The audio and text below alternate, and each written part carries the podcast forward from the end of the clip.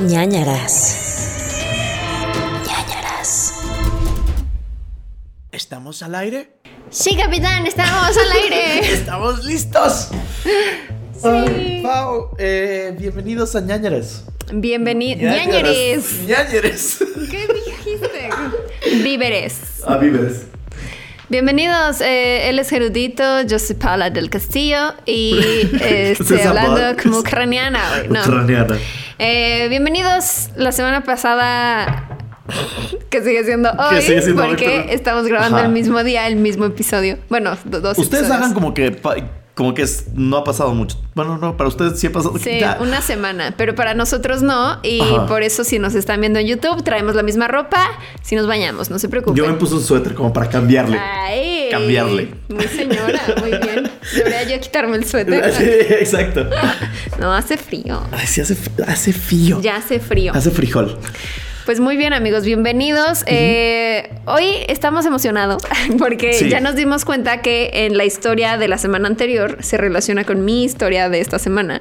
Porque tú la semana pasada hablaste del asesino del ajedrez y ahora yo voy a hablar de El destripador de Rostov. ¿Es correcto? Que siento que si alguien quiere hacer la tarea antes, ya seguro ya buscaron quién Sí. es, entonces ya, ya ni para qué lo escuchan. Pero no tendrán esta simpatía, este carisma que les damos, ¿no es cierto? Esta retroalimentación. Ajá. Oye, eh, pero antes de llegar a los casos, tenemos que discutir unas cosas. Sí, Nuestro sí. bonito intro, donde hablamos de.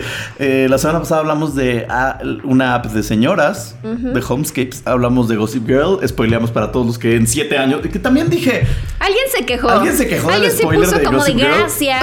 Iba a empezar a ver Gossip Girl y no le creí. Ya, siete años después. No le creí. Hasta le contesté. También, también en el sexto sentido es fantasma Bruce Willis.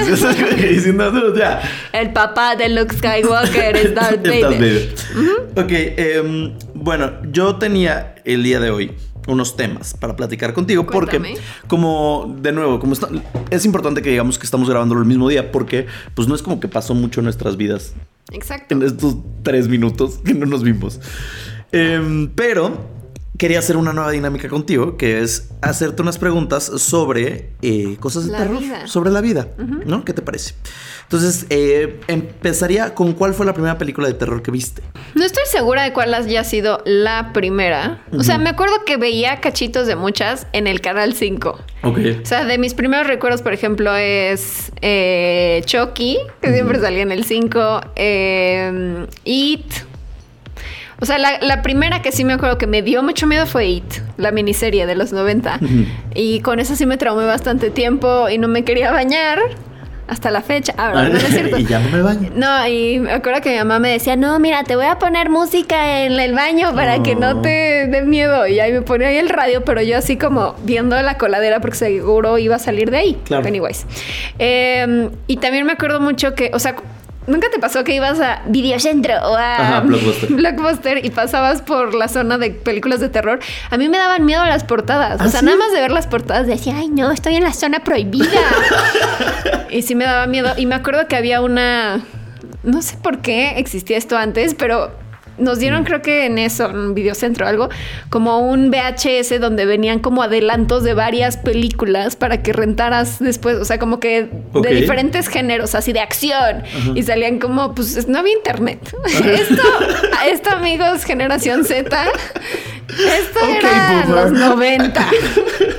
Y entonces me acuerdo que había en ese VHS o beta, no sé qué era, eh, venían como, por ejemplo, películas de terror y salían como escenas de algunas. Ajá, y cuando salía la de aracnofobia. Nunca en mi, vista he vis- he visto, eh, nunca en mi vida he visto aracnofobia. Pero nada más de ver ahí como el cachito de Híjole, una que vi. se estaba bañando y le Sí, caía una esa, araña. esa. Me traumé. Esa. Creo que no sé si ahí empezó mi aracnofobia. Yo sí la vi y sí me traumó y yo creo que sí por ahí empecé a odiarlas. También había una de un dentista que no sé ni cuál es, pero como de que era un uno ahí súper psicópata, entonces como que le empezaba ya a taladrar la boca. Pero se me hace muy cañón cómo tienes ese recuerdo tan vívido Sí. de, de todos esos cortitos de Sí, sí, trailers. sí. O sea, me acuerdo principalmente de esos dos que fueron los que más me sacaron de onda. De las demás Ajá. películas no me acuerdo qué salía. Pero era una estupidez y lo veía cada rato. O sea, como que me daba así como morbo de a ver otra vez y lo veía y me daba miedo y lo volví a ver. Creo que ahí empezó mi morbo. ¡Qué fuerte! Mi curiosidad por estas cosas extrañas. Em, pues ¿Tú? yo, La primera película de terror que vi, la estaba buscando, por eso estaba en mi- estoy en mi celular en estos momentos. Es una película eh, que vi en la tele, en el canal 5 me parece que era, que es de 1991 y la película se llama Popcorn. ¿Y de qué era? No, era de un asesino serial. Yo creo que de ahí empieza mi obsesión, ¿sabes? O sea, era de un asesino serial, era una de estas películas de slashers que eran muy famosas en los 80 y los 90, ¿no? Con Scream y todo, y sé lo que hicieron el verano pasado y así. Este se llamaba Popcorn y trataba eh, sobre un estudiante y un estudiante de cine que tenía sueños de una chava que se llamaba Sarah que se incendiaba y que le estaba persiguiendo un asesino y así y entonces eso lo hace en, lo hace como quiere hacer eso una película y entonces de ahí empiezan a pasar cosas y entonces como que se vuelve real y así y, y- y no, no sé por qué me acuerdo que esta fue la primera película de, de terror que vi pero me acuerdo que había una escena en específico que no sé si es de esta película o estoy confundiéndolas pero había una escena en donde un prop gigante de una como avispa o abeja o algo así. Era como una abeja gigante y entonces llegaba y atravesaba a uno de ellos. Como que el, el aguijón. Como que sí, estaban como en el teatro o en el set o algo así y lo atravesaba. Y, y como que se Te me quedó muy grabada mucho. esa escena del prop gigante apuñalando o empalando a una persona. O sea, es una mala película. Era- si la ves o hoy sea, en de día. que es B-movie. B-movie, ¿sabes? Ajá. De estas películas que en realidad Bajo presupuesto. son bajo presupuesto y no, no pretenden ser más artísticas o profundas de lo que son, Ajá. ¿no? Y esa fue creo que la primera película de, que- de terror que vi, pero sí recuerdo que la primera película de terror o de no terror que vi y que me apanicó fue Jurassic Park. Ay, a mí también me da mucho miedo. Mucho miedo. Me- me- o sea, me encantó y como que me impactó mucho, pero sí me daba mucho miedo Rexy. Jurassic Park me aterraba y Mars Attack. Mars Attack hasta la fecha no puedo ver esa sí. película. Y amo a Tim Burton, pero esa película... Es que eran muy extraños los, los marcianos. y Era como, uh, se le ve el cerebro y, Y había y son mucho extraños. había mucho sí. muerte. Sí. O sea, no era una película para niños y yo la vi muy niño. Ajá. Una que, Sí. o sea, ni siquiera es como de terror. Pero siento que antes Disney hacía cosas tétricas Más, y sí. que no, no, o sea, como que era muy común. Sí.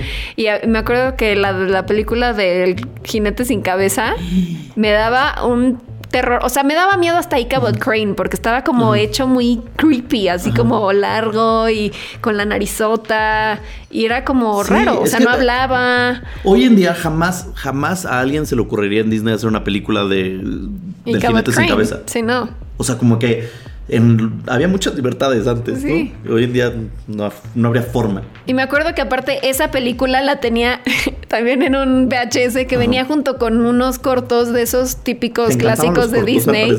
No, no, no, pero o sea, estos sí eran cortometrajes de Disney de esas calaquitas blanco y negro que están bailando. Ah, el Y GIF así este como el Twitter. "Uh, uh", sí, yo veía eso y me traumaba, o sea, porque estaban todas las calaquitas ahí bailando Ajá. en su casa y luego en el cementerio y era como, what, ¿qué es esto? Y luego unos búhos así de, "Ah". Y me daba muchísimo miedo. Y lo vi hace poco y sí dije, sí está, sí está creepy.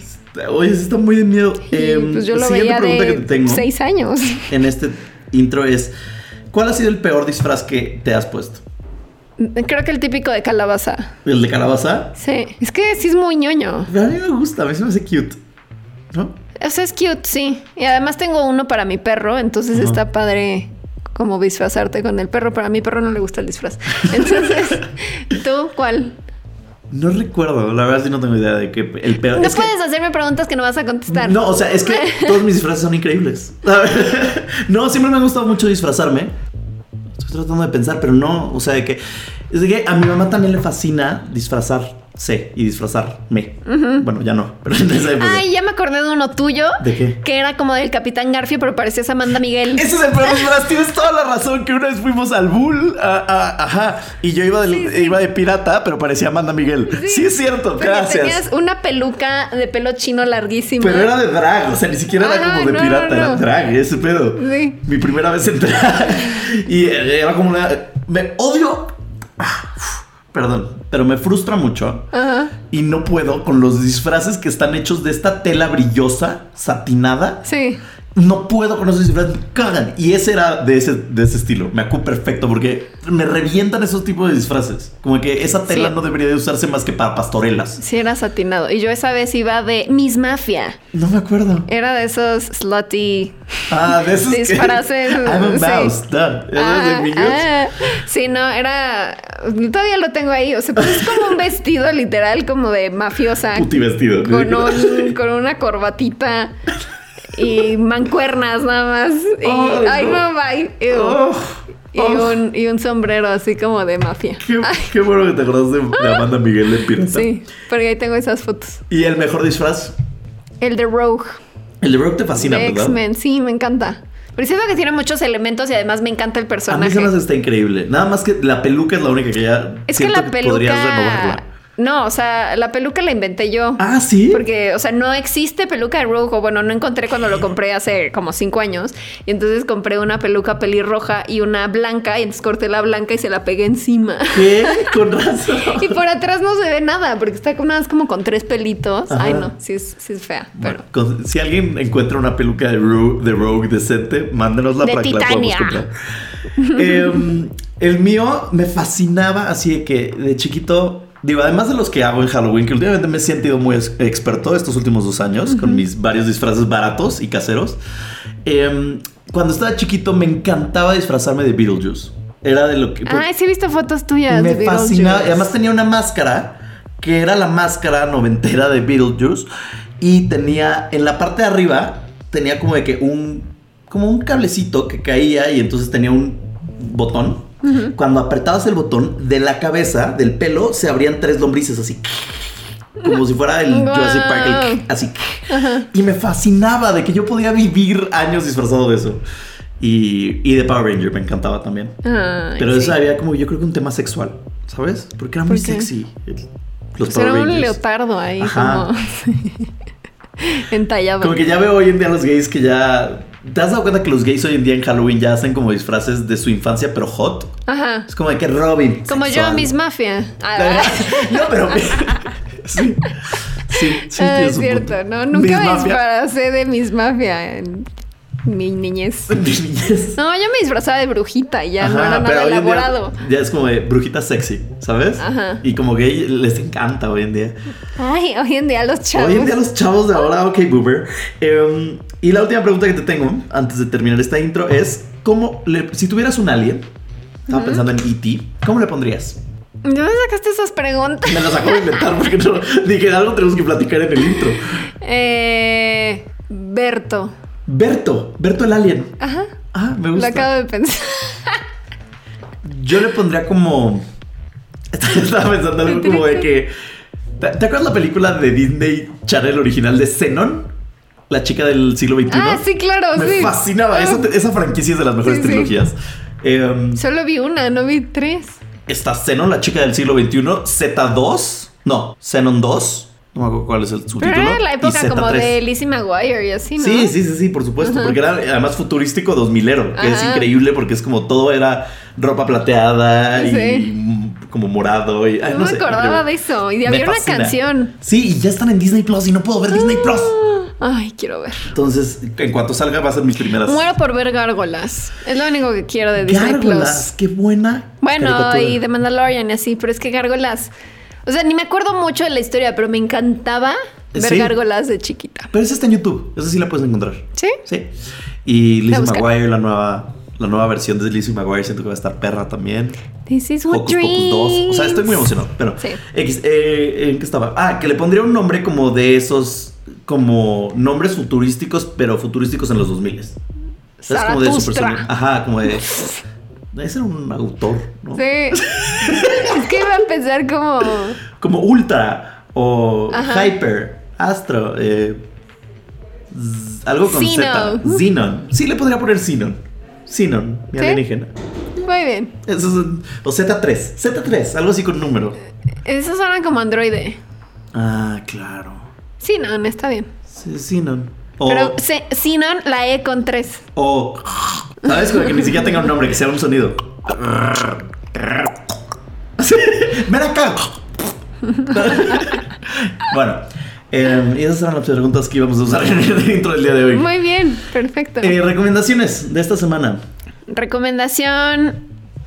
Bueno, tengo dos. No son, no tengo antirecomendación otra vez, pero empecé a jugar hace poco un juego que ya tiene varios años. Es creo que de 2010. Se llama Alan Wake. Es de, o sea, todavía era Xbox 360, ni siquiera había salido el Xbox One. Son de los mismos que hace poco hicieron Control y hace unos años Quantum Break.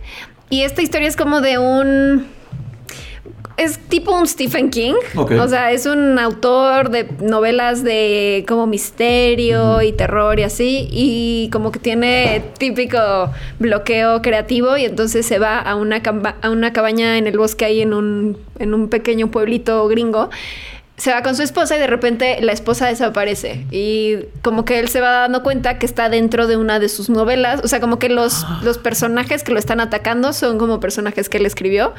Y todos son como personajes de oscuridad. Entonces, en realidad el enemigo es la oscuridad y tú tienes que atacarlos con luz. Entonces, o sea, tienes una linterna y una pistola y, seguro así. se le acaba la pila todo el tiempo a la linterna. Sí. Claro. Eh, pero también tienes bengalas y así. Entonces, como que tienes que primero iluminarlos, se vuelven como, digamos, más sólidos de carne y hueso, no sé, ya les disparas, ya los matas. Pero entonces es como estar ahí alternando linterna, pistola. Y está padre porque son como, está cortito, son como cinco capítulos. Está como muy de libro, son por capítulo. Y, y está cool. Está dos milero.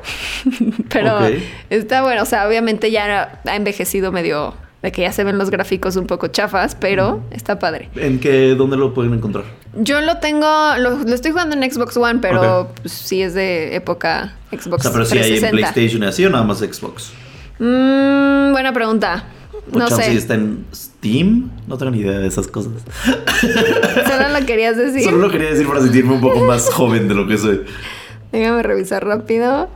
Eh, mm, está en Xbox 360 y Microsoft Windows. Sí, no, no está para PlayStation. Pero si está para Microsoft Windows es más fácil conseguir, ¿no? Sí, o Pirata. sea, Digo, no compré cosas piratas, pero. No, en Steam lo pueden comprar. ¿En Steam? Ajá. ¿Eso es de, de Microsoft? Pues para PC. Ah, no, no, no, me lo, No, me es lo- que yo me- me lo tampoco dices sé. muy agresivamente No. como si yo supiese. No, yo tampoco sé porque yo nunca juego en PC. Ah, ok. Pero bueno, a lo mejor ni siquiera es eso, olvídenlo. Solo está para PC y Xbox 360. Ok. Lo pueden jugar en Xbox One como yo, búsquenlo. Búscalo en Xbox One, dejen de molestarnos. Sí, no Es- sabemos nada de la vida. Y mi otra recomendación es una película. O bueno, o esa la dejo para el próximo. Pues déjala para el Va. Porque siempre me llegas aquí y dices, ay, no traigo recomendación. Sí. Entonces mejor Ok. ten tu backup Está por cualquier bien. cosa. Está bien. em, ¿Cómo se llamaba el juego otra vez? Alan Wake. Alan Wake. Ok, perfecto. Alan Despierto. Alan despierta. Yo para esta, e- e- este episodio les voy a recomendar una bonita serie que se llama Ash vs. Evil Dead. Me encanta. Bueno, mi- no la vi completa, ¿eh? ¿No? Solo empecé a ver la primera temporada. Pero Evil Dead es increíble. Es mi recomendación y mi antirecomendación esta semana. Esto es un doble, un dos por uno. ¿Por qué? Porque sí la recomiendo porque pues está buena para pasar el rato. Palomera. Porque sí está, tiene mucho gore. Mucho. Mucho, mucho, mucho, mucho, mucho. Y es un, es comedia muy oscura. Pero también es mi antirecomendación porque luego digo, híjole, es que sí está bien fuerte. Sí está densa. Sí está densa. No, de verdad que sí hay momentos donde digo, híjole, ya no quiero verlo. Porque sí hay, o sea, que ves órganos, ves este cosas de repente chistes muy sexualmente oscuros de que mucho semen y muchos sexo y luego como violaciones y luego como que pitos desmembra- desmembrados. Y como que está ajá, muy fuerte. Y trata sobre pues esta continuación de Evil Dead que es esta franquicia increíble de no me acuerdo cómo se llama. Sam Raimi. Sam Raimi. Y y Ash era el personaje principal en Evil Dead no Ash Williams. Y en esta serie es como de que años después que sucedió con el Necronomicon, que es este como libro donde invocan a los, al demonio de, de la cabaña esta terrible, que hicieron como el reboot hace unos años, unos Sí. seis años. Con Febe Álvarez. Ajá. Y, y pues la serie trata sobre él, eh, pues venciendo demonios, como que su equipillo, ¿no?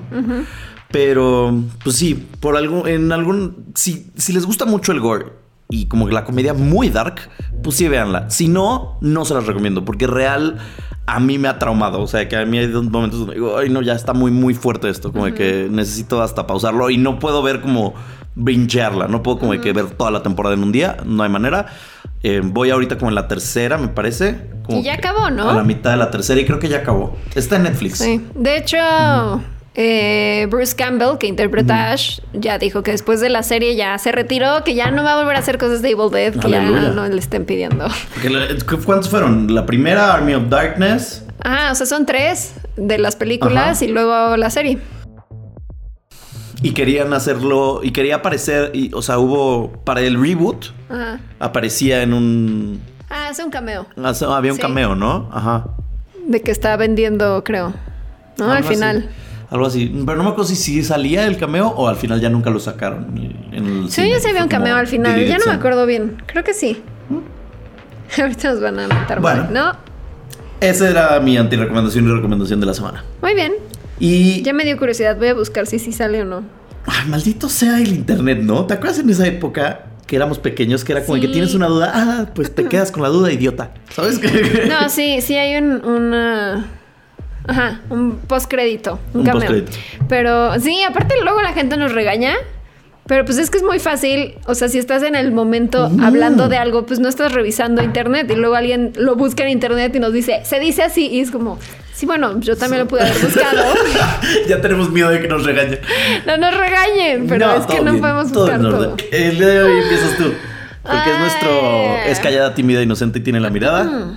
Tiene 17 años. Ay, y pensé en hacer ese chiste porque de repente hablo de una de 17 años. ¿De verdad? Ay, no perdón, a te lo arruiné. No, no es cierto. Solo lo pensé, pero dije no voy a decir nada. Porque no me gusta hacer chistes de gente que murió. No sé por qué hacemos ñañaras. Es por eso me reí, fue como de que estamos en el podcast incorrecto. A mí me da miedo todo y a ti, y a ti no te gusta burlarte de estas cosas. Perfecto. Perfecto. Ok, pues vamos a hablar hoy sobre. eh, me toca un asesino o crimen de la vida real, así que voy a hablar de Andrei Romanovich Chikatilo, quien fue un asesino serial eh, y caníbal ucraniano. Chikatilo es considerado el peor asesino en serie de la historia de la Unión Soviética. Fue conocido como el carnicero de Rostov, el destripador rojo y el destripador de Rostov. Cometió asalto sexual, asesinato y mutilación de al menos 52 mujeres y niños entre 1978 y 1990. Ay, es que neta odio hablar de estas cosas. O sea, cada vez que investigo un asesino me malviaja mucho porque aparte como que traté de censurar un poco porque hablaban muy, o sea, describían mucho de, ajá, de cada cosa que les hacía y como que digo, bueno, lo, lo voy a resumir. Les voy a más o menos decir, pero sí advierto que si no les gustan esas cosas tan gráficas, pues mejor le adelanten a la historia de Jero. Ok. Este hombre nació en 1936 en Yablochnoye, Ucrania. Qué bonito acento ucraniano, ucraniano tienes. Sí, claro, me encanta. en aquel entonces la Unión Soviética... eh, Ah, no, perdón. Voy a repetir eso.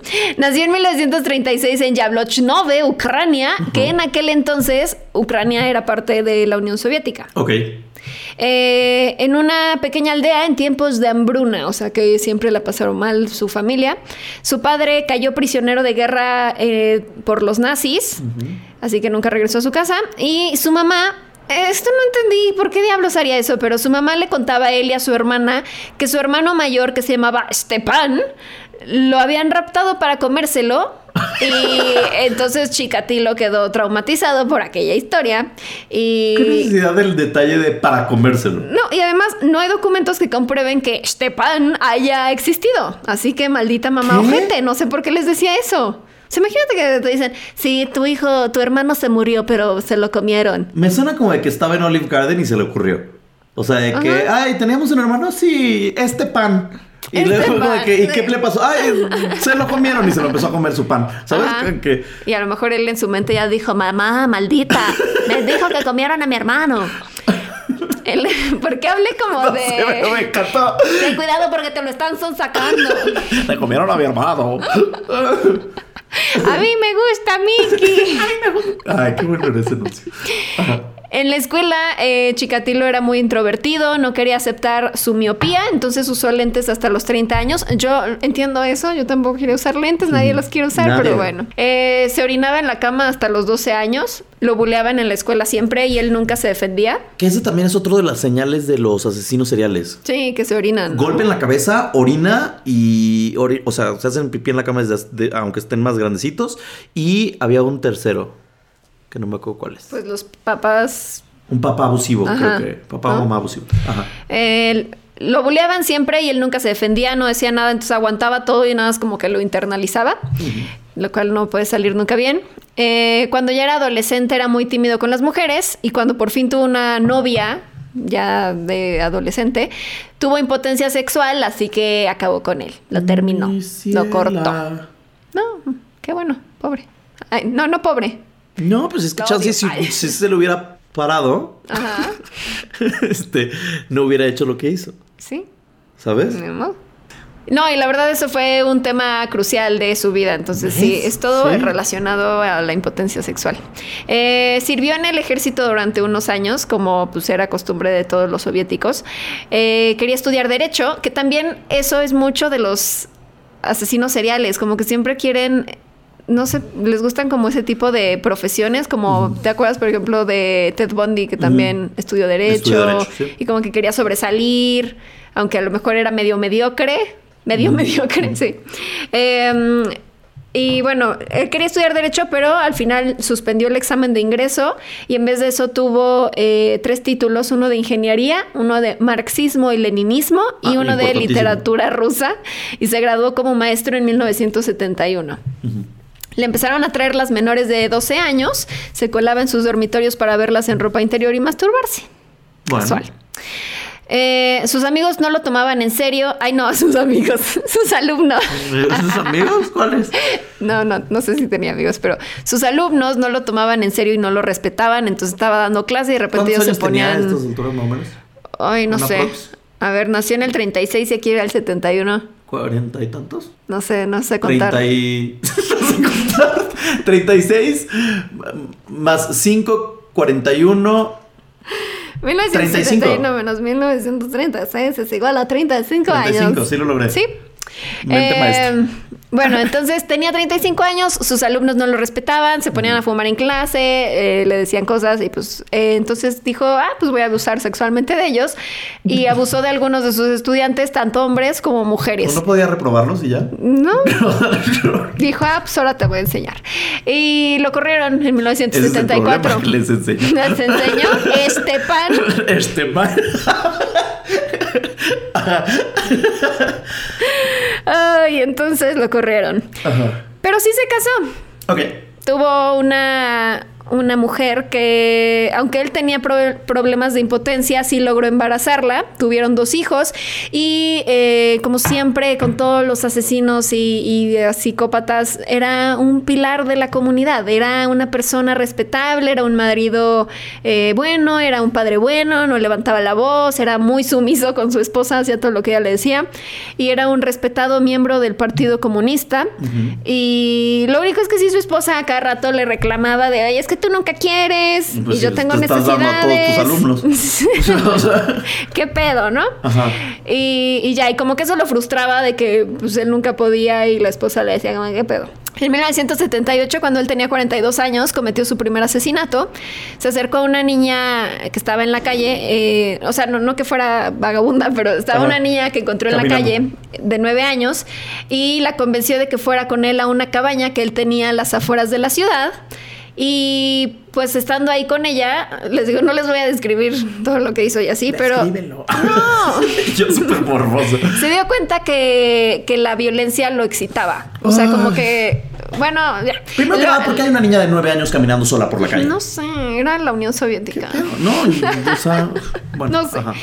Entonces le empezó a apuñalar y se, da- se dio cuenta que eso lo excitaba y entonces siguió y siguió apuñalándola hasta que ya sabrán qué pasó. Y pues eh, dos días después la policía encontró el cadáver en un río y cerca de la cabaña de Chikatilo había una mancha de sangre, así que pues lo fueron a interrogar, pero acabaron inculpando a otro agresor sexual llamado Alexander Kravchenko. No sé por qué nunca hace bien el trabajo de la policía en estas historias. ¿Y por qué hay tantos, tantos este, depravados No sexuales? En 1981 consiguió un nuevo trabajo, ahora como funcionario de abastecimiento de una fábrica y este trabajo iba a hacer que tuviera que viajar constantemente por todo el país. Así que eso era pues algo perfecto para él porque podía ir encontrando nuevas víctimas y pues nadie iba a sospechar porque era en lugares lejanos a su casa. Eh, tres años después de su primer asesinato decidió volver a hacerlo. Esta vez fue con una prostituta de 17 años. Ay, ella era callada, tímida, inocente y tenía la mirada. Exacto. Ajá. La llevó al bosque y pues intentó tener relaciones con ella, pero pues por su impotencia no pudo. Ella se empezó a reír de él y él la, la- ¿qué dije? La La- estranguló. La estranguló. La estranguló. La estranguló. Y pues cuando la mató, pues ahora sí pudo. Y pues. Con el cadáver. No, nada más como que eyaculó ahí encima de ella. Se y ya. vino en su- Sí, como que siento que no lo podía controlar. Era como de. "Ah, uf", ya. ¿Qué pedo con su, qué pedo con su sexualidad? No sé, pero me dio mucho asco. O sea, no, está muy raro que de repente se prende, de repente no. O sea, de que. Está raro. Eh, bueno, aquí les va un poco Digo, o sea, ex- descripción gráfica, pero bueno, ya que acabó lo que tenía que hacer, eh, la mordió salvajemente en la garganta ¿Por qué? como animal, le cortó los senos y ¡No! se comió los pezones. ¡No! Luego, Ahora te dije que si algo me pone mal es eso. ay, así a mí también me dio mucho asco. ¿Por qué los pezoncitos? ¿Qué Pues como que necesidad? ya empezó y dijo, "Ah", todo. Vamos por todo. Y luego de Qué eso horror, de comenzó a lanzar aullidos mientras bailaba una danza de guerra alrededor del cuerpo. Güey, está fucked up este güey. Muy O loco. sea, está fuera Muy control. loco. Ajá. Y después agarró el cuerpo y lo encajó en un palo. Y, Ya, y o la sea- dejó ahí, en el bosque. Ay, igual que tu Pichu en el bosque les gustaba, no sé por qué. Sí, pero Pichu hacía una cosa. Este güey se echaba el abecedario de torturas. el pezón. el pezón y luego me lo como y luego Ay, la muerdo y luego la impal. O sea, hay que relájalas. Después de esto, pues ya empezó a planear más sus asesinatos porque los dos anteriores fueron más así como de que, ay, me encontré a esta persona y bueno, a ver qué pasa. Y después de eso dijo, bueno, ya voy a hacer un modus operandi.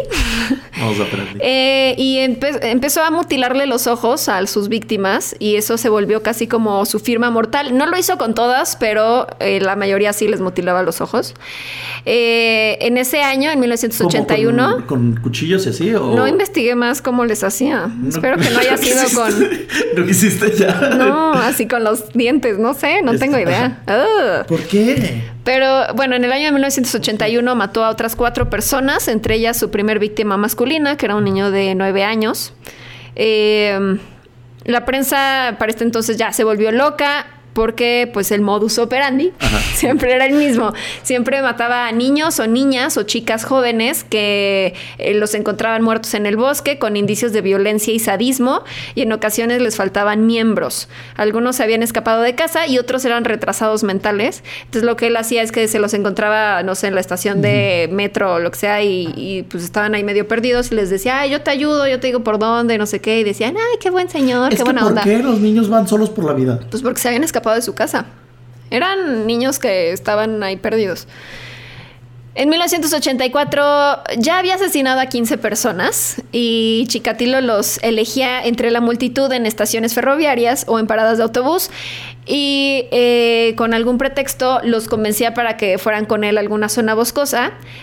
Y pues, o sea, ya sabía cómo hablar con los niños porque tenía dos hijos, había sido maestro, entonces como que sí sabía tener como un, un acercamiento con ellos.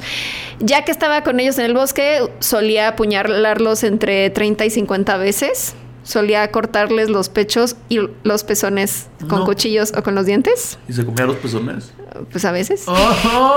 Les extirpaba el útero con gran precisión, por lo que varios cirujanos de la provincia de Rostov pasaron a ser sospechosos. Eh, a los niños. A los niños les cortaba los genitales o extirpaba los testículos y los guardaba como trofeo. Me da muchísimo asco esto. Es que no puedo. Te digo, te digo Qué está bueno muy- que te tocó a ti este. Está muy O sea, enfermo. qué bueno que escogiste este y yo no lo tuve que hacer. No sé por qué hice feliz. esto. Ya que iba a la mitad de la historia, dije, ¿por qué escogí esto? Sí, porque pudiste haber escogido, no sé. un- Y ¿Sabes que ni siquiera sabía quién era? Pero tenía su, mente, su nombre en mi mente Pero porque hace como seis años tomé un par de cursos de grafología, que es como Ajá. cuando te analizan la letra y esas cosas, y también de como del rostro, o sea, de que ubicas que hay, no sé, de que si la, y- ajá, y por ejemplo las cejas que si están muy puntiagudas es porque Son es una persona dominante. No, o sea, todo, todo en el rostro tiene como algo, Oh, una razón de ser. Y como que, por ejemplo, a los asesinos seriales, conforme se van depravando más, se les van cambiando algunas eh, features, ¿cómo se dice? Como, características faciales. sí. Y entonces me acuerdo que ahí pusieron un ejemplo justo de este hombre, que dijeron Chikatilo era un asesino serial de Ajá. Rusia, bueno, Ucrania. Y, por ejemplo, vean las cejas. Y sí, tien- tenía las cejas así ultra puntiagudas y sí tiene como mirada como de enfermo. Entonces como que estaban estudiándolo, a- o sea, como justo a él, pero no sabían ni qué había hecho. O sea, sí sabía que era un asesino y que fue muy malo, pero como que de repente me acordé y dije, ay, a ver, ¿qué hizo este güey? O sea, te acordaste de Chikatilo. Ay, me acordé y no, porque fue- era un no cuando buscaste Chikatilo y decía el destripador de Rostov, dijiste, "Mm, tal vez no es el caso que quiero hacer ahorita. Dije, pues órale, ya que... Estoy muy feliz de que lo hayas hecho. Gracias Ay, por tomar bye. esto por los dos. Ah, En fin. Pero si buscan su foto, eh, o la pondremos seguro en las redes y tiene cara de enfermo. Cuando fue arrestado, confesó que le gustaba comer las partes del cuerpo más blandas. Pues por eso el pezón le gustó, yo creo. Qué asco. ay. El Instituto Serbsky de Moscú hizo un perfil del asesino y llegaron a la conclusión de que era alguien aparentemente normal, probablemente casado, con un trabajo regular. Y eh, como él ya era medio sospechoso por lo de que la niña, la, La primera, sangre, había muerto ajá. cerca de su cabaña, lo arrestaron para interrogarlo y todo, pero no podían comprobar nada y tenían 26.500 sospechosos. Esto es una cifra real. no me lo inventé. 26.500. No sé si estaban muy enfermos en la Unión Soviética en esa época o qué, pero pues sí. Es lo que te digo, había como un depredador sexual. Eran como Starbucks, esquina, como sí. Oxxos. Y lo curioso aquí es que eh, de lo que encontraron, ah, porque es que aquí les va otro dato asqueroso. Mm, Pero encanta. como tenía impotencia, o sea, sí, sí se excitaba cuando mataba. Pero no podía como violarlos porque estaba impotente. Entonces, eh, O sea, como que se le paraba tantito, como semierecto. Pues no sé, pero ya que los mataba, sí, sí, Ya. sí se ponía. Ay, Sí se ponía. se ponía. Y entonces agarraba con una ramita el semen, ya que acababa, y se los insertaba en la vagina, nada más como que para decir, ah, miren, sí pude. O sea, por si luego investigaban y decían, ah, sí, la violó. O sea, sí tenía como un trauma de que no podía. Y era ese tema. O sea, no pobre, No, porque asco. hijo de puta, pero. ¿Qué necesidad? No sé. ¿Qué necesidad con lo de la ramita? O sea, es, o sea, no, Y es, no es pavo de Navidad. No es necesario rellenar. Ya. Ew. Eh, y bueno, eh, analizaron el semen y Oye, vieron por que era... espera, no, no, no me cojo pavos de Navidad. Ay, Nada no, más ¿qué creo que, se, creo que se malentienda este comentario. American Pie. Sí, me quedé pensando en eso y dije, no, parece que me cojo pavos de Navidad. No, No, no, no, no. Ajá, me refería a porque rellenan el pavo de Navidad con cosas. Este episodio está muy fuerte. Ya sé. Este es el episodio donde la niña, la persona que dijo, estoy muy feliz porque son muy familiares, dice, aquí acaba. Adiós. Bueno, y entonces lo curioso es que analizaron el semen que encontraron en las víctimas y cuando le tomaron muestras de sangre no coincidía con, no era el mismo tipo de, o sea, porque al parecer, pues ahí puedes como, este, no sé, al- no, no sé de criminología y estas cosas, pero al parecer tenía que coincidir el tipo de sangre con el tipo de semen que tenían ahí de muestra. Ah, porque el ADN, al final Ajá. lo que checas es el ADN y el ADN es el mismo, se hace menos sangre. Y entonces dijeron, no, pues no es este güey porque no tiene el mismo tipo, lo dejaron ir. Posteriormente fue acusado porque se robó un rollo de linóleo de su oficina, no sé para qué. Y luego lo arrestaron porque tuvo comportamiento inapropiado eh, en una estación de, de autobuses y estuvo 15 días en prisión. Pero la policía seguía creyendo que él sí era el asesino, así que ya que estaba en prisión le tomaron eh, otra muestra de sangre. Bien. Y. Ah, no, no, perdón, esto fue más adelante. Me Ah, estoy adelantando. olvídalo. Spoiler, spoiler. No ha pasado spoiler. nada. Eh, bueno, el punto es que aquí lo habían sentenciado 15 días a prisión, pero se portó bien, le cayó bien al juez, porque siempre logran eso los malditos asesinos, como que caerle bien a la gente. Y entonces eh, lo liberaron antes y eh, volvió a matar. Pero esta vez ya habían 600 detectives investigando la zona del crimen, pero ya estaban desesperados, ya era de no, es que mames. 2.600 sospechosos. 26.500. 26.500. Ya, Tráiganse a todos los detectives del No país. manches. Entonces, el 6 de noviembre de 1990, uno de los detectives que estaba en la zona, en un bosque, eh, que era el sargento Igor Rybakov, eh, vio salir del bosque a un hombre que iba trajeado y que pues estaba como, como que tenía las manos manchadas y se, se pasó a, a una fuente a lavarse las manos. Y pues llegó como a preguntarle como, ah, ¿qué onda? ¿Qué hace aquí? ¿No? y traía, uno de los dedos lo tenía vendado y una mejilla tenía eh, una mancha de sangre. Ah. Y entonces le hizo sospechoso, pero no tenía suficientes motivos para arrestarlo, pero pues sí, pues sí tomó los datos de quién era y todo. Y al día siguiente encontraron el cadáver de una chica en esa misma zona, entonces dijeron, es este güey. Lo arrestaron el 20 de noviembre, eh, ahí era sospechoso de haber matado a 36 víctimas, todas ellas mujeres y niños. Eh, volvieron a checarlo de su sangre, pero bueno, ahora checaron también eh, el esperma, pero al parecer puedes tener diferentes tipos, porque dice su esperma, aunque no su sangre, si era AB. O sea, no sé. También tu Puedes- semen tiene. Sí, al tipo? parecer tiene un tipo. Qué Y- interesante. Y debería de coincidir con la sangre, pero en este caso no coincidía. Ahora quiero saber de qué tipo. Ok, ¿Qué? No, nunca había escuchado eso, está muy raro. Sí. Pero pues bueno, así sí, fue así que que sea dijeron. positivo, pero mi semen es O positivo. Y O Oh. positivo. Ay, qué mal. Eh, ok, perdón. Fue retenido por la KGB. Aquí ya es cuando se. Obviamente, cuando ya los detienen, ya se ponen a inventarse sus papeles de ¿y ahora qué hago? Para zafarme. Entonces lo detenieron, lo, Lo detuvieron. detuvieron y lo iban llevando. Y, y él iba así súper lento y les empezaba a decir: ¿Cómo pueden hacerle esto a una persona de mi edad? Tampoco era tan grande. No, teníamos- pues ella tenía como 50, 50 pero pues ella ya se estaba dando de que Ajá. estaba senil, así de, Ah. ay, ¿cómo me tratan así? Y empezó a decir en interrogatorios que él era un ciudadano normal, que no entendía por qué estaban haciendo esto si él nunca había cometido ningún delito, que estaba loca la policía y tal.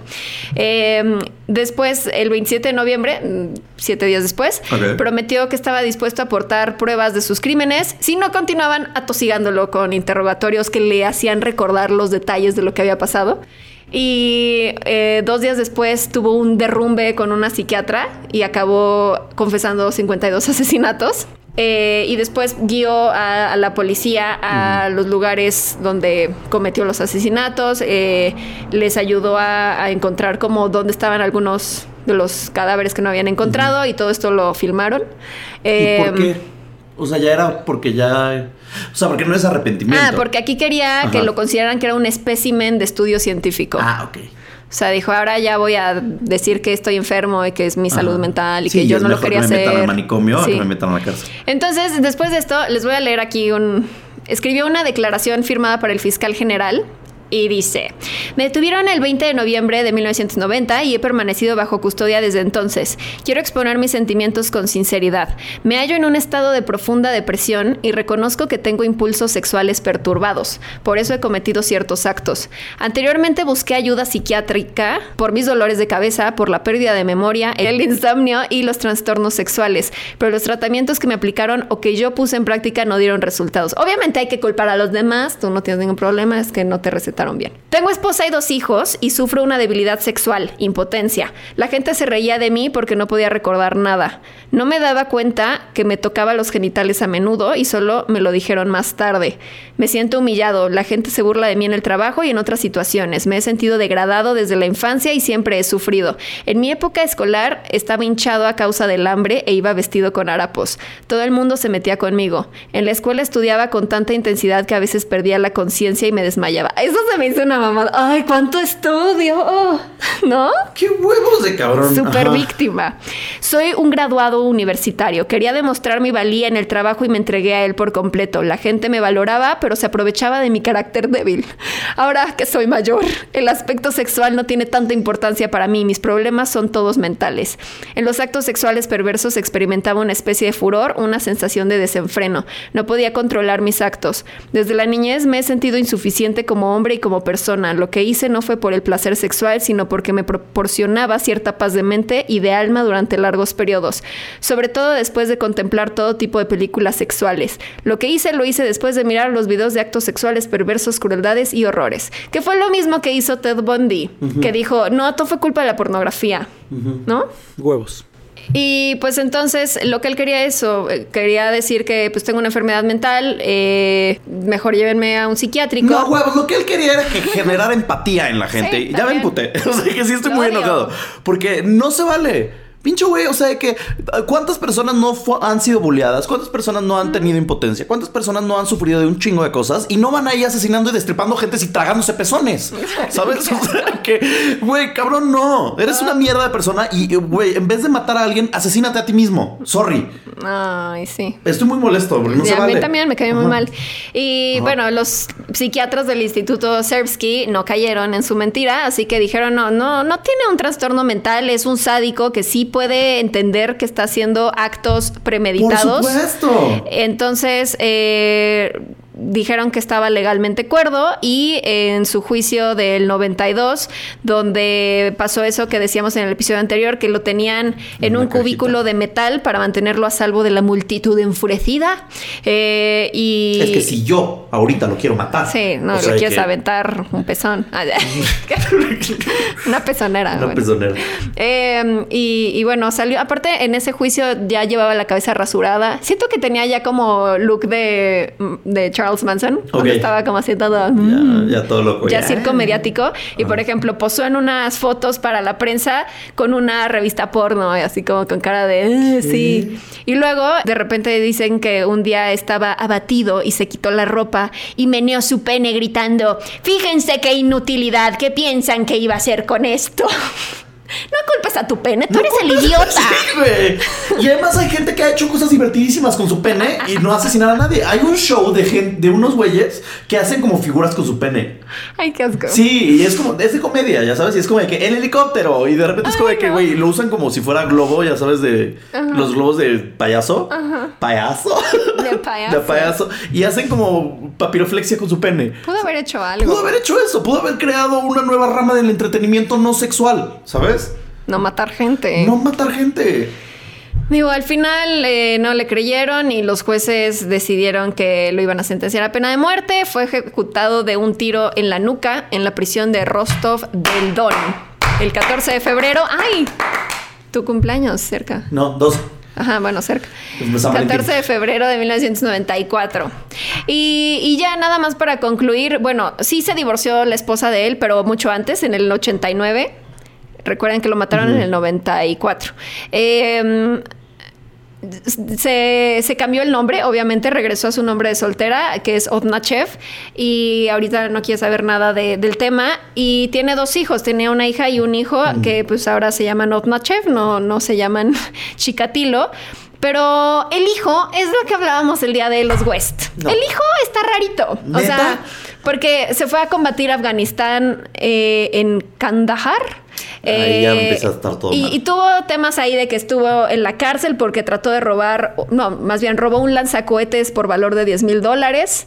Eh, se lo iba a vender a los vietnamitas. Eh, no sé, o sea, como que ha estado metido en varios temas. Y en 2009 fue acusado por intento de asesinato a un dealer de drogas y luego él como que dijo, no, yo no, yo no hice eso, no sé qué, pero él no oculta que es hijo de Andrei Chikatilo y al contrario dice que se siente orgulloso y celoso de su fama y no cree que su padre haya matado a 52 personas, cree que le adjudicaron casos que estaban sin resolver, eh, pero él ya tuvo un hijo y le puso Andrei en recuerdo a su no, papá. ¿ves? No sé por qué no hacen nada con ese señor. Métanlo a un psiquiátrico. Vigílenlo, supervísenlo. Agarren uno de los 600 cabrones que estaban a- a- hace 20 años ayudando y díganle, güey, cabrón, puedes echarle un ojo a este ca... Sí. Se va a volver loco, Yuri. Yuri Odna... ¿Cómo? No. Odnachev. Odnachev. Y, y ya, y pues han habido varias cosas en cultura pop. Por ejemplo, hace unos años, en el 2015, salió Child 44, que es el niño 44, o Crímenes Ocultos, eh, que era una película de Daniel Espinosa, eh, donde sale Tom Hardy. eh, Gary Oldman y, y varios, y, y pues está relacionada al caso de Chikatilo. No es sobre él, pero es como de un investigador de la Unión Soviética y así. Y sale un poco el tema de Chikatilo. Eh, y ya, esa es la historia de El Destripador de Rostov. No nos cae bien. No nos cae bien y nos cae bien su hijo tampoco. No, maldito Yuri. Y ojalá no hables español, Yuri. ni escuches esto, porque siento que vienes por mí. Pero neta, no está bien. O sea, si el mismo papá lo aceptó, el mismo papá los llevó, los guió a los investigadores, o sea, ¿cómo desmientes? No, y aparte de decir de, ay, sí, me da celos su fama. ¿Su fama de matar gente y comer pezón? No. Qué Güey, asco. tener trofeos de testículos. Ay, Ew. no, qué horror. ¿Qué haces si tú, imagínate que naces, creces, te reproduces? muy- A ver, no. Eres asesinado y No, mueres. naces, creces. Y a los 8 o 9 años te enteras que tu abuelo era uno de los asesinos más depravados de la historia. Ay, no. Güey, yo no sacaría. No, porque no sabes si tienes el gen del mal. Exacto. No hay como una serie así de Discovery. El gen del mal. Suena como. Sí, suena. El gen del mal, todos los jueves a las 6 por Discovery. Conducido por Alfonso Herrera. Sí. No sé, no sé. Y, y me recuerda mucho de nuevo a la de que les platicaba la semana pasada de tenemos que hablar de Kevin. Porque también es, ¿naces con el gen del mal o te lo creas o creces con él? O sea, no, no, no sé. Mm, No sé, yo tampoco. No Aparte sé, me, pero- me da impotencia el que... O sea, no se le ponen al tú por tú a uno de su tamaño. Es como de, ay, si me voy a sentir poderoso matando a este niño indefenso. O sea, es como, eres un No, idiota. impotencia la que tenía él. A ver. Exacto.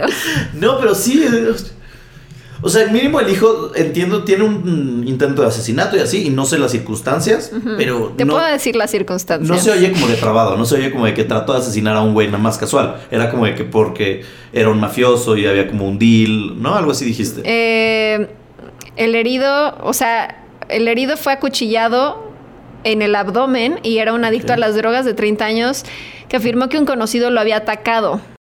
Y Yuri declaró que no atacó al hombre y que el adicto a las drogas le robó su coche y estuvo involucrado en algún altercado después de eso. Ay, no, no sé, no lo sé, Rick. No, suena falso.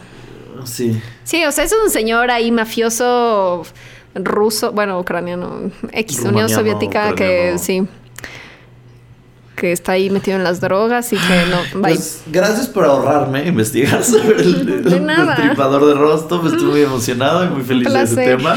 Lo siento que hayas pasado por eso. Y, y gracias por esta historia. De nada, espero que les haya gustado. Ahora queremos escuchar tu historia paranormal Uy, ok. para sentirnos mejor. Venga, che. Pues bueno, amigos. Amigos míos. Esta semana les platicaré. Fíjate que pasó algo intenso que te platicaba antes de empezar a grabar. Que odio que de repente encontremos casos que duran nada. ¿Sabes? Tienes que hablar de dos casos. Ajá, y su- pasa mucho con casos. Para, bueno, a mí me pasa mucho con los, los sobrenaturales. Que no hay como evidencia, no hay como Ajá, muchas declaraciones. Mini caso y pasó tal, tal, tal, tal y ya. Sí. Y pues ni modo de que cinco minutos de esto. Sí, así de yo vi un fantasma y ya, fin. Entonces eh, tenía un monstruo o una criatura, un críptido, mejor dicho, que, que pues no tenía mucha historia, ¿no? Y entonces dije, bueno, pues lo voy a tener que cambiar. Entonces lo tuve que cambiar. También me pasó con el asesino, porque tenía ahí unos asesinatos que son los asesinatos de Snapchat, que están súper padres. Porque asesinaron a dos niñas y se los voy a platicar ahorita. Perdón. No está que- padre. o sea, no, no, no está padre eso, sino que está súper padre la historia en el sentido de que son dos niñas que estaban en Delhi, en Estados Unidos, no me acuerdo que es Kentucky o algo así, y ellas este, van caminando por el bosque, la chingada, y de repente son niñas de 15 y 16 años y están snapchateando como de que en sus fotos y filtros y así, y en una, y, y de repente, eh, pues ya, no, no pasa nada, no aparecen las niñas, pasan dos días y las encuentran muertas al lado de donde habían grabado sus Snapchats y, este, y no han dicho cómo murieron, ¿no? Pero en uno de los Snapchats aparece el asesino. O sea, que en el fondo se ve caminando Un señor. un señor. Y nadie reconoce quién es ese señor. Y ya la policía dijo, este es el asesino. Solo que no lo reconocen. Entonces lo publicaron en todos lados y fue como super noticia hace un par de años. Fue esto en 2017, en febrero de 2017. Y entonces lo, lo tienen ahí como... Lo pusieron en la tele y en todo. Y ahí se oye, en uno de los Snapchats, se oye... eh, el señor diciendo, hola niñas, no sé qué. Y luego en otro de los Snapchats se oye que le dice, baja la colina. Entonces, una de las niñas, heroína de mujer, chingona, grabó estos eh, Snapchats o grabó en su bolsa mientras pasaban estas cosas. Entonces se oyen estos audios y como que está bien padre, pero no han encontrado al asesino todavía y miedo. no han encontrado, no han dicho cómo se murieron, no han dicho muchas cosas, obviamente porque es un caso abierto. Em, por lo tanto, no puedo hacer ese caso, ¿sabes? Porque está interesante, pero pues ya te lo conté todo y Sí, ya sabemos todo lo que. fueron tres minutos. Entonces, bueno, odio que pasen esas cosas. Entonces tuve que cambiar y de todas maneras cambié. Y tampoco es tan larga esta historia. Em, es uno de los. em, ¿Cómo llamarle? Es un humanoide. Es, eh, te voy a platicar sobre Jack Pie de Muelle o Jack el Saltarín. Eh, en inglés Spring Hill Jack, que es considerado el quinto humanoide críptido volador más famoso de la historia. Ok. No es cualquier cosa, el quinto, imagínate. ¿Quiénes son los otros? No sé, yo no sé. Pensé en investigarlo, pero ya era tarde porque tenía muchas historias que no hice. Entonces, eh, te voy a transportar a Inglaterra, 1837. Donde fue visto por primera vez. Jack el Saltarín fue nombrado así por su habilidad de volar por los aires y atacar a los residentes de los suburbios de Inglaterra. Ok. O sea, te cae del cielo de repente. Ajá, iba saltando. Y en mi mente hacía ese sonido, pero no creo que lo hiciera. Em, el primero en escribir de él y el que lo nombra el número 5 en la lista de humanoides críptidos voladores más famosos es Ken Ah, y a lo mejor criptido es. O sea, por ejemplo, Mothman debe ser Sí, de sí, sí, sí, sí, sí, sí. Un críptido es aquel crea- aquella criatura existente que no está catalogada como una criatura como que real, no es una araña.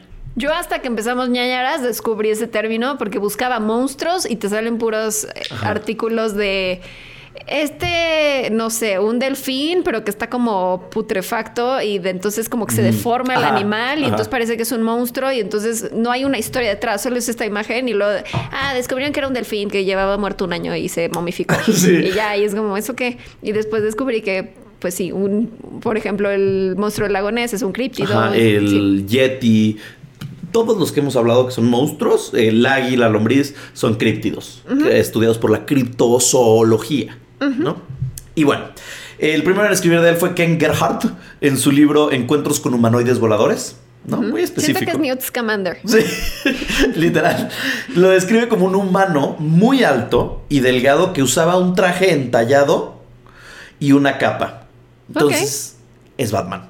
Estoy pensando en Robin, de hecho, como Ajá. es acróbata y así, Sí. y sale volando. ¡uh! Es, ajá, es, es entre Batman y Robin, ¿no?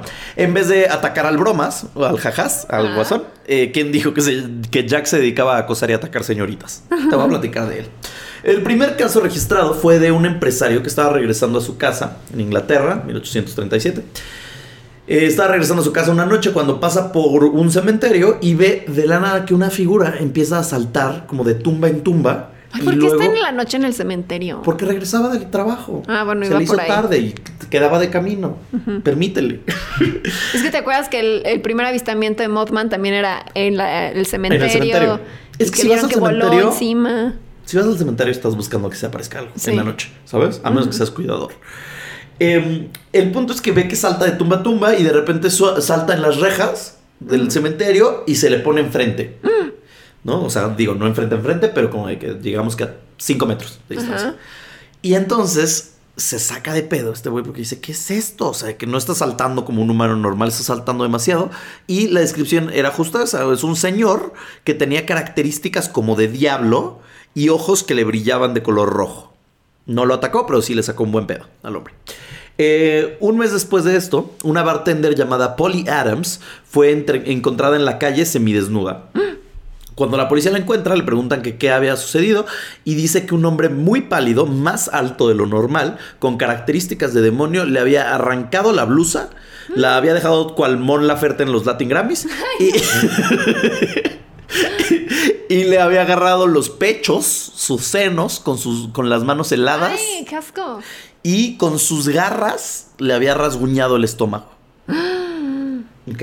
Siento que es como un incubo. Bueno, un sucubo. Pues no sé, no, no sé, está raro porque, eh, no sé. Bueno, meses después, una mujer llamada Mary Stevens fue a la policía a decir que una figura similar a la que describió el empresario la había atacado física y sexualmente y que cuando empezó a gritar, el atacante salió huyendo, ¿no? Entonces, Por la ventana, así. Saltó volando, no sé. Al día siguiente de esto, día siguiente, un conductor reporta que ve a un humano con alas volar hacia él, eh, lo cual hizo que perdiera el control de su carruaje y tuviera un accidente. Dijo que la figura después de que tuvo, cuando estaba teniendo el accidente y perdiendo el control, escuchó como la figura se rió como el guasón y saltó una pared de más de tres metros. O sea, no, no como el guasón porque no existía el guasón, pero... No, pero sí. Así como que un shriek, un- una, risa, muy ahí aguda y fea. demónica fea. Ahí fue cuando se empezó a popularizar este demonio pillín sexual y le apodaron eh, Jack el Saltarín. El ¿no? pillín. El pillín. O en inglés, Spring El pillín Jack. volador. Un año después, en los periódicos de toda Inglaterra se reporta la historia de una Jane Alsop y esto se vuelve trending topic en el mundo.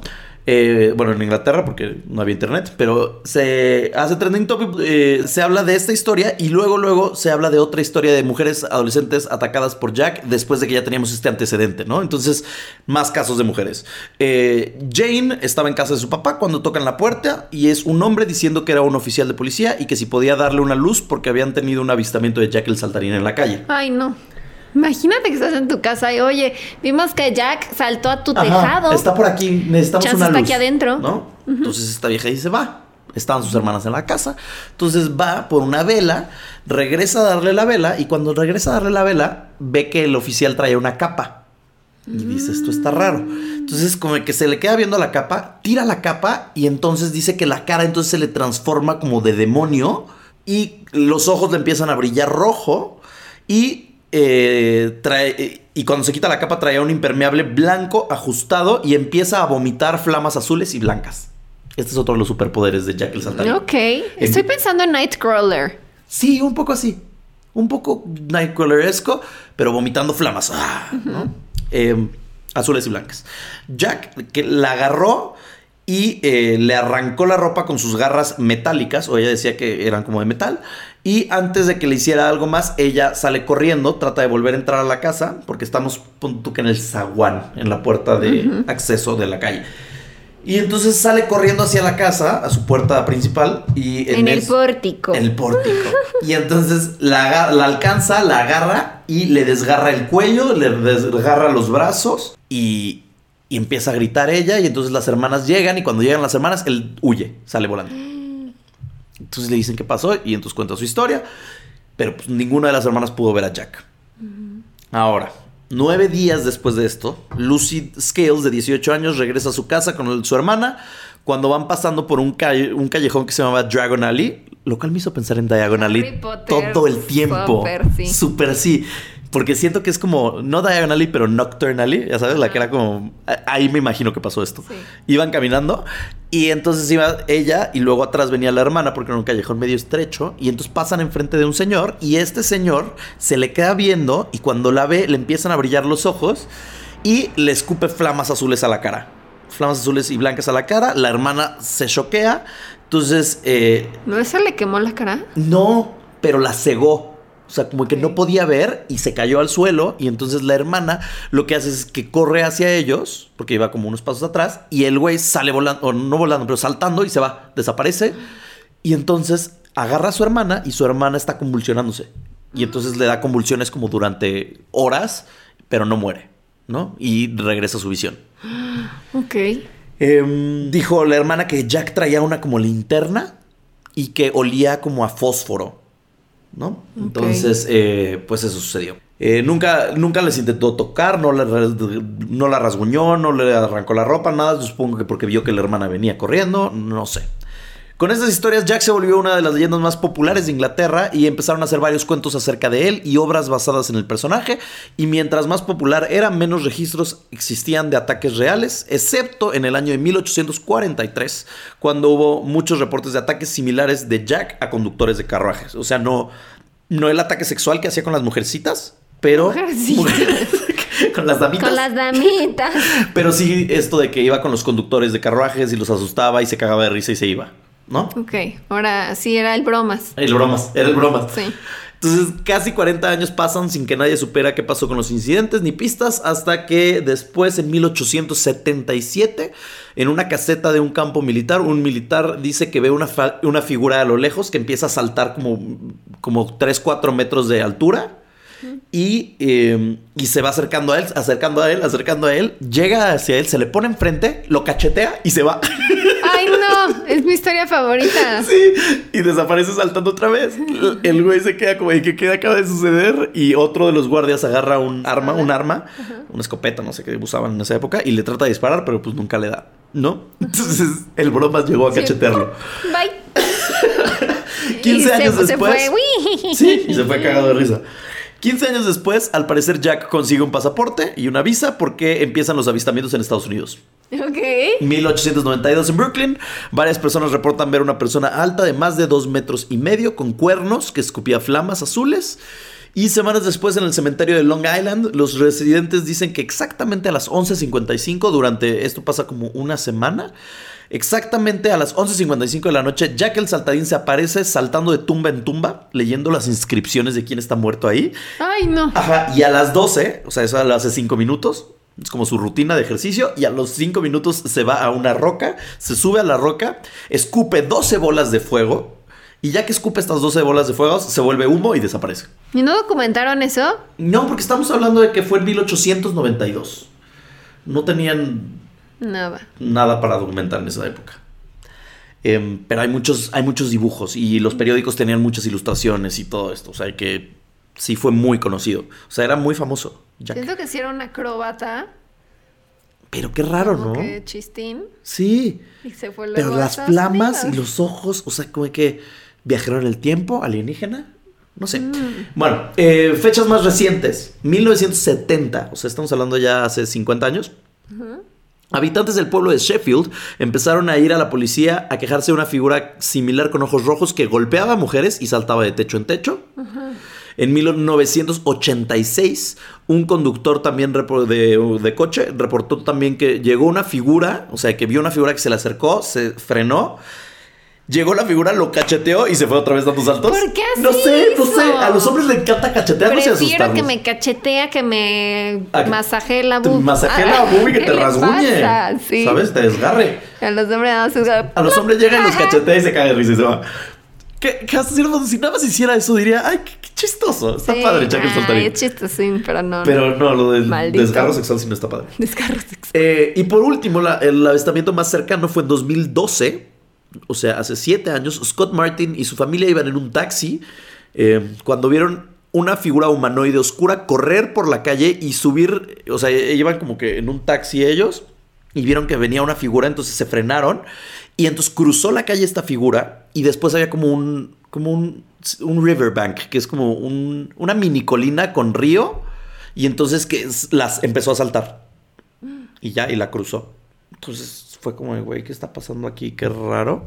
Y lo vieron todos. Y lo vieron la familia entera. Esto fue hace siete años. Entonces, eh, la leyenda duró tanto que por décadas Jack eh, fue conocido como el Coco para los niños de Inglaterra. Entonces las mamás les decían, no, si tú no te portas bien, viene Jack el saltarín. Ay, pero se mete a pobres la ventana". Sí, niñas. El niño nada más lo iba a cachetear, pero la niña, si no te duermes, el cacheteador. te va a arrancar la ropa, mija. Ajá, entonces les decía, si tú no te portas bien, viene Jack, salta y va a llegar a tu ventana, va a entrar y te va a llevar. Porque son así las mamás. Pues no sé, gente, eh, no sé, parenting efectivo, ¿sabes? Como que hay formas más bonitas hoy en día de hacer las cosas. Em, han existido muchas teorías acerca de Jack, desde gente que ha dicho que fue histeria colectiva y, alucinaciones, lo cual no sé qué tanto. Hay gente que dice que en realidad fue un grupo de gente, no nada más uno, que Jack eran varias personas, que lo hic- empezaron a hacer como una broma pesada y salió de control. Eh, hay personas que le atribuyen también poderes paranormales y dicen que es un extraterrestre con ojos eh, fotorreflectivos y que viene de un planeta con más gravedad que este, que es pantanoso. ¿Cómo saben eso? Y que le gusta comer chocolate. Sí, o sea, eh, hay otros que dicen que es un superhumano con agilidad extrema y hay gente que dice que es un fantasma o un demonio que alguien trajo a este mundo con un ritual de ocultismo.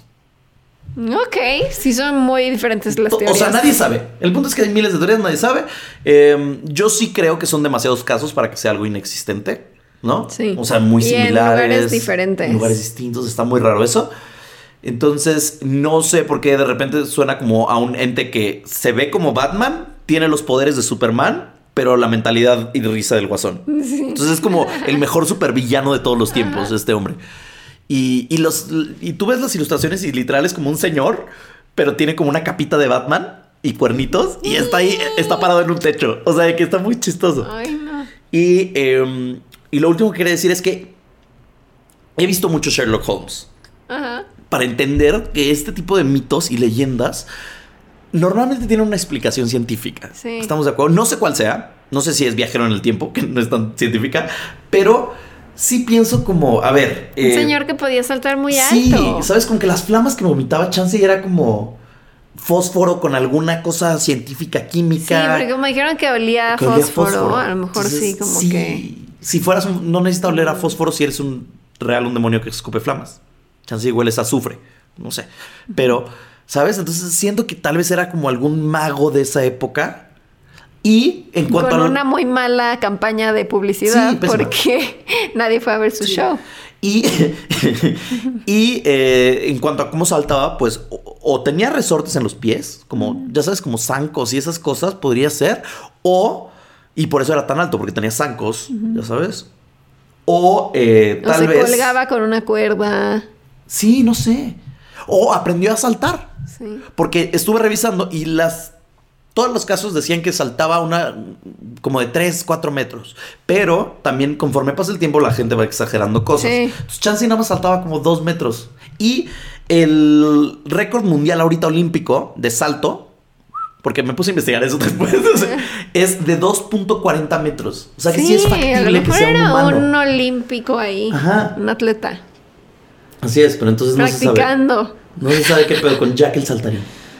Me encanta. Que además. Sí que- me da miedito, la verdad, porque no me gustaría ¿Sí? encontrármelo. Pues sí, como mujer sí está Ah, es feo. que como. A mí no me cachetea y se. Sí, contigo no hay problema. Me hace chocar. A lo mejor a los gays no le caen bien. No sé. No, en esa época no se sabía quiénes eran gays. Acuérdate que los mataban. No existía. Así es, esa es la historia de Jack el saltarín. Ay, me encanta. Muchas gracias. Muchas de nada. Y, y con eso damos fin. Damos carpetazo. Damos carpetazo a estas historias de la Unión Soviética y esas cosas horribles. Así es. Al otro mundo, al viejo mundo. Y hay que pedirles que nos manden sus historias, por favor. Sí, mándenos sus historias a nanaraspodcast.gmail.com con cualquier caso que les haya sucedido en la vida, como una aparición, un exorcismo, no sé. ¿Cuándo las vamos a leer? Eventualmente tendremos un episodio de ñañaritas. Ok, El ñañaritas sexto. Sí, creo que es el sexto el que sigue. muy bien. Pero, ajá, les dedicaremos un episodio. Porque luego pues, nada más padre un episodio que. ¿No? Bueno, Que no sé. un par. Ajá, que un par al final de esto. Y ya síganos en Nanaras Podcast en todas las redes sociales. Compártanlo con sus. Con quien más. Allegados. conozcan. Quiero hacer eso que hacen siempre en las obras que, que les parece bien chistoso Ah, que les sí. caga. Si que no les Si les gustó. gustó, díganlo, porque la mejor publicidad es boca a boca. Y si no, pues también. A su peor enemigo. A su peor enemigo. Me encanta eso. Y lo odio. Cada vez que lo hacen es como que, ¡ay! Pero me río. Siempre lo hacen. Me río de cortesía siempre. Sí. Este-